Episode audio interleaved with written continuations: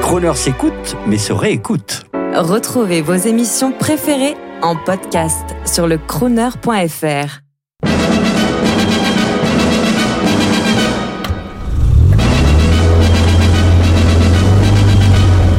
Crooner. Gentlemen Drivers, rendez-vous. Bonjour, euh, François Melsion, je m'occupe, je suis directeur du salon Rétromobile pour Radio Crooner. Euh, comment je suis venu à avoir, euh, être à la tête de ce salon et comment je suis venu dans l'automobile ancienne Alors je suis tombé euh, un petit peu dans la marmite en fait à l'âge de 15 ans. J'avais un correspondant gallois, puisqu'il n'était pas anglais, il était gallois, euh, à l'époque, et on avait acheté chez le voisin d'en face la propriété de mes grands-parents euh, un Torpedo C4 de 1932, qui était une première main, et on avait acheté cette voiture, on avait dit tiens, ça va nous amuser, ça va nous occuper. À l'époque, on l'avait payé 300 francs. Euh, ce qui était une somme pour nous parce que c'était 150 francs chacun. Et puis ben, cette C4, on, on l'aimait bien, on, on roulait dans le jardin puisqu'à l'époque on n'avait pas le droit de rouler dehors puisqu'on n'avait pas le permis.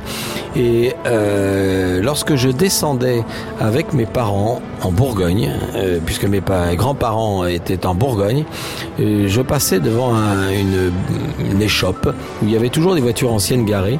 Et il s'avérait que c'était un garage euh, qui était dirigé par un certain Marc Nicolosi. Et Marc Nicolosi était un avant-gardiste dans le domaine de la voiture ancienne. Déjà dans les années 60, il vendait des voitures anciennes. Et donc en moi, en 67, je me suis arrêté. Pourquoi? Parce que il me manquait la banquette arrière de la voiture. Et je suis descendu, j'étais pratiquement, je pense, en culotte courte à l'époque. Et je vais euh, voir un grand gaillard. Euh, je lui dis, écoutez monsieur, j'ai besoin d'un siège de C4. Il m'a dit, ben, mon petit gars, va voir dans le fond du champ, tu vas peut-être trouver ça. Un quart d'heure après, fier comme Artaban, je reviens avec euh, mon siège sous le bras et je dis ben qu'est-ce que je vous dois? Il me dit mais je t'en fais cadeau. Et là est née une amitié indéfectible. On est toujours copains. Euh, on a commencé, euh, Marc a eu l'idée de monter le salon rétromobile en 76. Euh, je lui ai donné un coup de main comme bon nombre de copains parce que c'était une entreprise de copains au départ. Et puis tout de suite, je me suis mis à travailler avec lui à plein temps. Et puis on a travaillé tout le temps. On s'est jamais fâché, on s'est toujours bien entendu, on a toujours été d'accord sur tout. C'est pratiquement anormal d'ailleurs. Enfin en tout cas, c'était une vraie amitié qui dure toujours. Marc euh, est parti à la retraite et j'ai repris le flambeau et je m'occupe donc euh, du salon rétromobile. Alors ce qui est amusant, c'est que quand j'avais 16-17 ans, j'avais dit l'automobile ancienne, j'en ferai jamais mon métier parce que j'ai peur que ça va que ça gâche ma passion. Grand résultat, j'ai fait exactement l'inverse et je peux vous rassurer, ça n'a pas gâché ma passion. J'ai acheté d'autres voitures, je roule toujours avec mes voitures. Chez Marc m'avait donné le virus. Quand je l'ai rencontré, chez lui, il y avait une Bugatti. J'ai dit un jour j'aurai une Bugatti.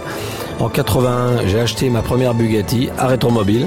Puis après, j'en ai eu d'autres. J'ai acheté, j'ai eu euh, un 35 de course euh, que j'ai vendu. J'ai racheté euh, après un 1750 Alpha compresseur que j'ai qui me font plein de bonheur et puis d'autres voitures j'ai eu Austin Hillet, des Ferrari j'ai eu plein de choses parce qu'il faut pas non plus se cantonner à avoir qu'une seule voiture moi je suis un petit peu pour avoir euh, avoir des sensations dans divers domaines et je pense que l'automobile m'a apporté beaucoup de choses et en tout cas elle est un guide dans ma vie et je pense que ça n'est pas fini et je pense que je garderai des automobiles tout au long de ma vie, en tout cas tant que je pourrai les conduire parce que l'intérêt d'une automobile c'est de les conduire, c'est de rouler avec.